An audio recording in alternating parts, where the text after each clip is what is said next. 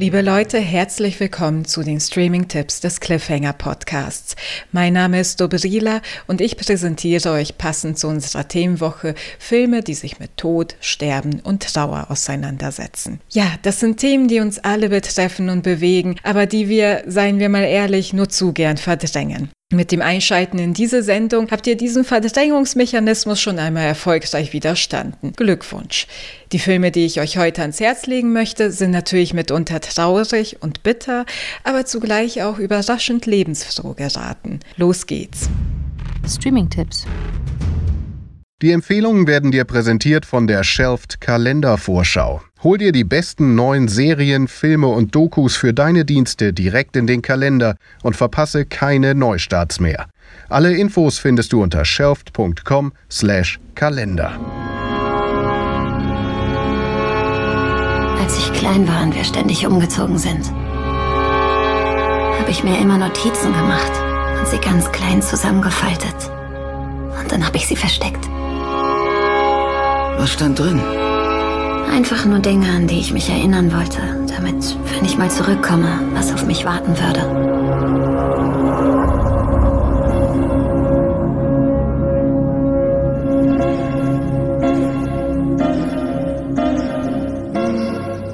A Ghost Story heißt dieses Drama von 2017, in dem Rooney Mara und Casey Affleck ein namenloses junges Paar spielen. Gerade saßen sie noch gemeinsam in ihrem gemütlichen Bungalowhäuschen und stimmten sich auf den baldigen Umzug ein, als dann völlig unvermittelt das Schicksal zuschlägt. Nur wenige Meter vom Haus entfernt kommt der Mann bei einem Autounfall ums Leben. Kurz nachdem seine Frau ihn im Leichenschauhaus aufgesucht hat, bäumt sich aber der kürzlich Verstorbene auf.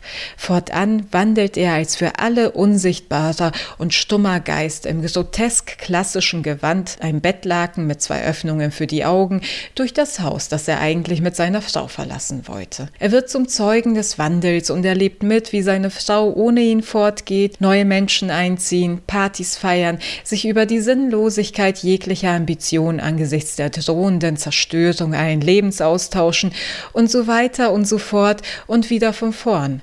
Nein, David Lowerys A Ghost Story ist weder ein konventionelles Drama noch ein gruseliger Spukfilm. Es ist eine in langen Einstellungen und langsamen Kamerafahrten gefilmte, dialogarme Reflexion über uns alle angesichts der manchmal grausam erscheinenden Vergänglichkeit. Ein Film, der sich sanft anschmiegt wie das Bettlaken um seinen Protagonisten und uns das Loslassen lehrt von wirklich allem. Sehen könnt ihr A Ghost Story auf Amazon Prime gegen eine Leihgebühr. Welche Farbe ist das? Braun. Ja. Wenn wir jetzt einen Bleistift nehmen und ein Gesicht sehen wir das Leben in den Augen. Das Leben liegt immer in den Augen. Oh, da ist ein Monster. Wie beginnt die Geschichte? Mit einem Jungen. Zu alt, um noch ein Kind zu sein.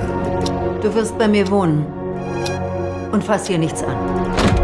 Zu jung, um schon erwachsen zu sein. Du bist für mich unsichtbar. Was hat er getan?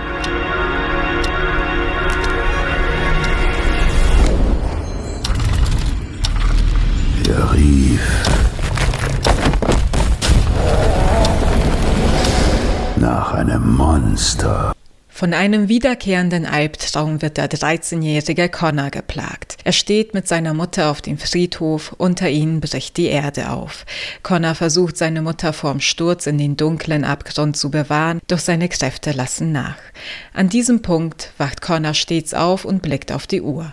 Sieben Minuten nach Mitternacht. Dies ist auch der Titel dieses Fantasy-Dramas vom spanischen Regisseur Juan Antonio Bayona, der sich hier visuell beeindruckend mit einer schmerzhaften Realität auseinandersetzt. Denn Connors alleinerziehende Mutter Mutter, gespielt von Felicity Jones, ist unheilbar an Krebs erkrankt. Dass er nichts an ihrem Zustand ändern kann und zudem kurzerhand zu seiner strengen Großmutter verfrachtet wird, als seine Mutter ins Krankenhaus kommt, löst in Connor eine Reihe von Gefühlen aus, mit denen schon Erwachsene schwer umgehen könnten. An diesem Punkt in Connors Leben wandelt sich der wiederkehrende Albtraum in eine Wachfantasie, die wohl jeden Kinderpsychiater aufschrecken lassen würde. Aus der uralten Eibe in der Nachbarschaft löst sich eine riesige Holzgestalt, den Ants aus Herr der Ringe nicht unähnlich, und sucht Connor in seinem Zimmer auf. Mit tiefer Stimme, die im Original übrigens Liam Neeson gehört, erklärt ihm das Monster sein Vorhaben. Drei Geschichten will es ihm erzählen,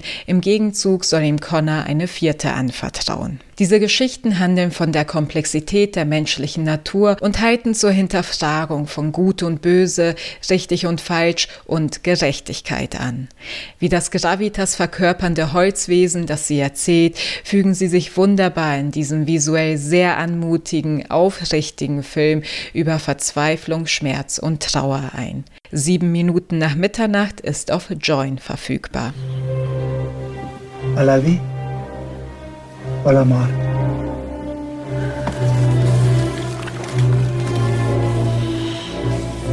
Sa Majesté semble souffrir de fièvre. Nous ferons tout notre possible, si.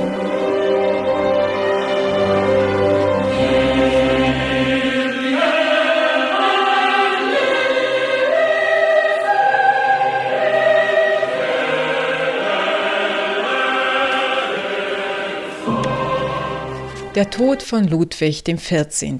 versetzt uns nach Versailles ins Jahr 1715. Ein letztes Mal spaziert der Sonnenkönig hier durch die Gärten, gespielt wird er vom betagten Nouvelle Vague-Star Jean-Pierre Léaud. Ludwigs linkes Bein zeigt die ersten Anzeichen eines Wundbrands auf, was ihn im Folgenden ans Bett fesselt. Von Kerzenschein, samtroten Decken und seiner mächtigen Allonge-Perücke umkranzt, versucht Ludwig, das seiner Königswürde entsprechende Gebaren aufrechtzuerhalten. Das Gesicht bleibt gepudert, die bleichen Wangen mit Rouge belebt und egal wie sehr es ihn dürstet, Wasser darf ihm nur im klitzekleinen Kristallglas serviert werden. Doch sein Gesichtsausdruck zeugt von dem, was weder er noch seine Frau noch seine Bediensteten aussprechen können. Ludwigs Tage sind gezählt. Mit dem Sterben des mächtigsten Herrschers zur damaligen Zeit habe er die Banalität des Todes zeigen wollen, erklärte der katalanische Regisseur Albert Serra zu seinem Film von 2016 mutig, denn während uns das Töten sehr häufig und in allerlei Ausprägungen auf der Leinwand begegnet, ist es eine Seltenheit, dass sich ein Film seine gesamte Länge über dem Sterben widmet. Serras Film ist für den zweiten, den wirklich betrachtenden statt erwartenden Blick gemacht. Frei von großen Worten, Pathos und Melancholie unterläuft der Tod von Ludwig XIV. cineastische Klischees und konfrontiert uns stattdessen mit dem, was der Tod für einen jeden mit jeder verstreichenden Minute mit absoluter Gewissheit ist. Unausweichlich. Und das ist alles andere als langatmig. Der Tod von Ludwig XIV. ist aktuell beim Schweizer Streamingdienst Filmingo verfügbar. Und da ich mich ungern mit nüchternen Gedanken zur Unausweichlichkeit des Todes verabschieden möchte, hier stattdessen ein bunter Abschluss für die Streaming-Tipps. I know I'm not supposed to love music. No music. No music. But my great grandma Coco's father was the greatest musician of all time. Papa. Ernesto de la Cruz. One day, he left with his guitar and never returned. Now my family thinks music is a curse. Great great grandfather, none of them understand me. I'm supposed to play music. All right, who's in there? I'm sorry. What's going on? I'm just dreaming. Ah! Do you mind? Ah! Welcome to the land of the dead. Dr. Clean up! You gotta stay with me, boy. This isn't a dream then. You're all really out there. Agents at the Department of Family Reunions are available to assist you. Please be on the lookout for a living boy. Miguel, you're here. We're your family, mijo.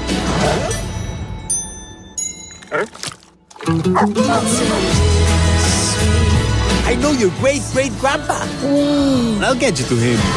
What are you doing? I'm walking like a skeleton. No, skeletons don't walk like that. It's how you walk. No, I don't. When there's no one left in the living world who remembers you, you disappear from this world. But you can change that. We gotta find my great great grandpa. You gotta do it by sunrise. What happens at sunrise? You'll be stuck here forever. What? Und dieser bunte Abschluss heißt Coco, lebendiger als das Leben. Um Folgendes geht es darin. Seit Generationen hat sich die mexikanische Familie des kleinen Miguel der Schusterei verschrieben und erwartet vom jüngsten Spross, dass auch er sich hier verdient macht. Doch Miguel träumt stattdessen von dem, was in seiner Familie nicht nur verpönt, sondern auch verboten ist, der Musik. Heimlich übt er Gitarre und eifert seinem großen Vorbild Ernesto de la Cruz, einem jung verstorbenen Musiker nach. Als am Tag der Toten, einem der wichtigsten Feiertage in Mexiko, einem lang gehüteten Familiengeheimnis auf die Spur kommt, beschließt Miguel entgegen dem Wunsch seiner Familie an einem Talentwettbewerb teilzunehmen. Dafür borgt er sich die Gitarre seines großen Idols aus. Ein Fehler, denn unversehens findet sich Miguel auf der anderen Seite im Land der Toten wieder. Aus diesem kann er nur mit dem Segen seiner toten Verwandten entkommen, die ihm jedoch ein hartes Ultimatum stellen. Mit Hingabe, Tiefgang und wirklich atemberaubend detailverliebten Animationen widmet sich Pixars Coco Familiendramen, Tod und Trauer und bringt uns nebenbei noch die faszinierenden Traditionen des Dia de los Muertos näher. Ein melancholisches, lebensfrohes Muss, nicht nur für Pixar-Fans. Verfügbar ist Coco auf Disney Plus sowie gegen eine Leihgebühr bei Amazon Prime. Eins noch. Und damit kommen wir zum Ende dieser Streaming-Tipps. Ich hoffe, du hast Lust auf die empfohlenen Filme bekommen und freue mich zu hören, wie sie dir gefallen haben. Schreib uns dazu gern an cliffhanger@shelf.com. Und falls du es noch nicht getan hast, hör gern in die News-Sendung und das Cliffhanger-Special dieser Woche rein. Ich verabschiede mich, bis zum nächsten Mal. In der Zwischenzeit denk daran, du musst nicht alles schauen. Das Leben ist ja auch offenbar zu kurz, wie uns diese Themenwoche nahelegt. Bis bald. Viel Spaß beim Entdecken der Tipps wünscht dir die Kalendervorschau von Shelft. Hol dir Vorfreude in deinen Kalender. Alle Infos dazu findest du auf shelft.com/kalender.